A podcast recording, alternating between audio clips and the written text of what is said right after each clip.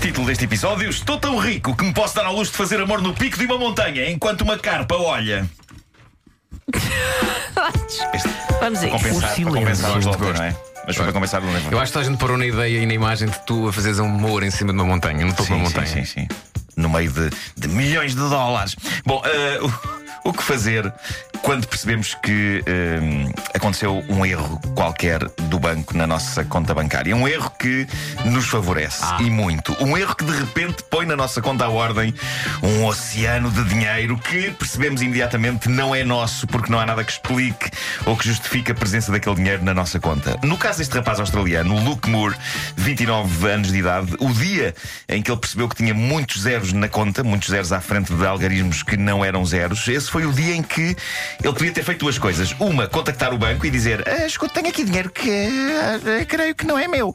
A outra foi o que ele fez. O rapaz, até aí pacato e recatado, comprou de imediato um Aston Martin, um Maserati, um barco, uma camisola emoldurada de Michael Jordan, tirou férias de luxo, contratou strippers, comprou cocaína que enfiou pelas ventas e durante uns tempos ele viveu a vida louca. Isso eram Ah. muitos zeros. Pelo meio aproveitou para pagar o apartamento e várias contas que tinha em dívida. Eu gosto que ele lá no meio das festas das strippers, no iate e não sei o que, ele diz: Ai, tenho uma conta de luz em atraso, espera, eh, vou ter que ir ao multibanco. E foi nessa altura. Durante a festa. Durante a durante a festa. festa. E ao DJ, para aí, eu sou uma beca, tenho que ir ali ao multibanco pagar ali o. EDP. Pronto, e ele viveu neste desvario, pelo menos até o banco perceber: espera aí. E isto é incrível. Ele, eh, ele não hesitou. eh, Ele, ah, tenho, tenho este dinheiro todo no banco. E então gastou mais de um milhão e meio de euros com base num erro informático do banco. Em quanto Eh, tempo, sabes? O, o erro durou dois anos. dois anos. Dois anos. Ah, Bolas. Sim, ele foi condenado a 4 anos de cadeia, mas acabou por sair antes com base nesta verdade singela. Ele, na verdade, não tentou enganar ninguém, não fez nada às escondidas. Eh, há quem diga que possivelmente ele até sabia o que esperava, mas quis experimentar. E agora está falido, a viver com a mãe e a tentar readaptar-se à vida real e a estudar para ser advogado. É espetacular, Muito bom.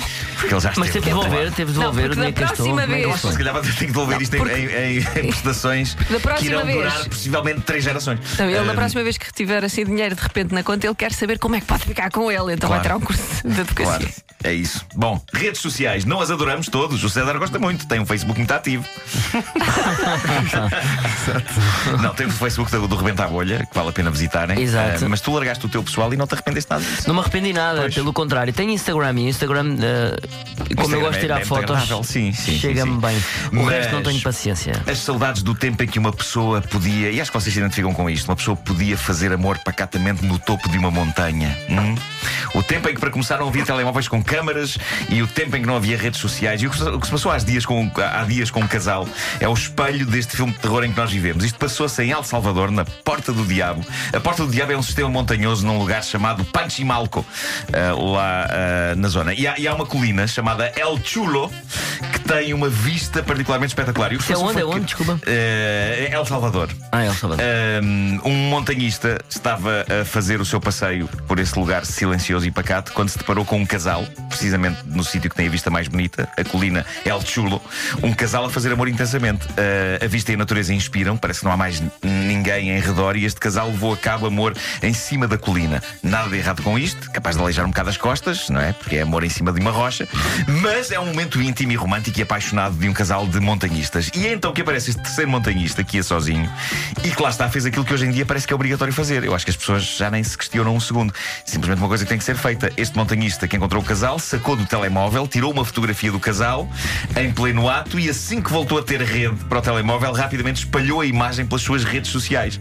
Era uma coisa que ele tinha de fazer, porque senão não tinha acontecido. Se ele não mostrasse. E é por isso que eu, atualmente, não faço amor em sistemas montanhosos. Sim, já, sim, sei, já sei que vai dar chatice. Claro, já sei que vai dar claro, chatice. Espera, em relação a isso. Hum. Em relação a isso. Ok, bem visto, bem visto.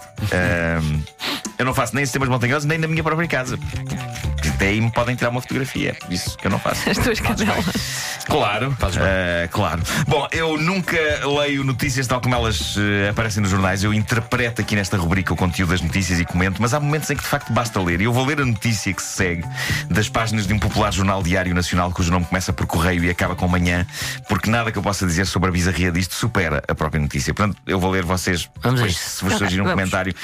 Título: Mulheres nuas mostram peixe em calendário.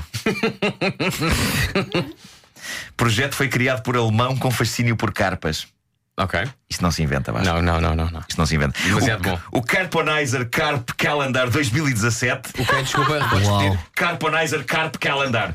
É um calendário cujo conteúdo não é nada mais nada menos do que. eh, é Carpas. nada mais nada menos do que mulheres nuas em postos sensuais ao lado de carpas. 12 magníficas carpas vão ser as estrelas de 2017 e vêm acompanhadas de, de umas senhoras muito atraentes. Pode ler-se na descrição do produto na Amazon.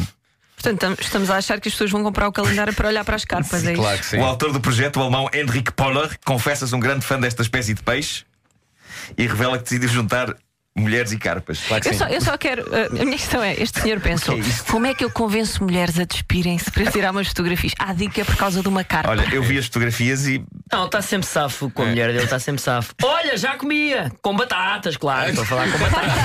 o peixe, o peixe. é isso. Silmão, então, o que é que achou das fotografias do peixe? Peixe. Há aqui uma, Ah. um excerto de uma entrevista dele. lá- Eu lembro-me como se fosse hoje quando tive a ideia de fazer este maravilhoso calendário. Estava com um amigo meu e vi umas raparigas a pescar. Achei que era a coisa mais excitante do mundo, diz o criador do calendário. Esse Se é coisa que a pesca normalmente é, Esse é é uma, coisa atividade muito super sexy, excitante. Sim, sim, é uma coisa esse excitante. alemão tem alguns problemas. Tem Tem, tem. problemas.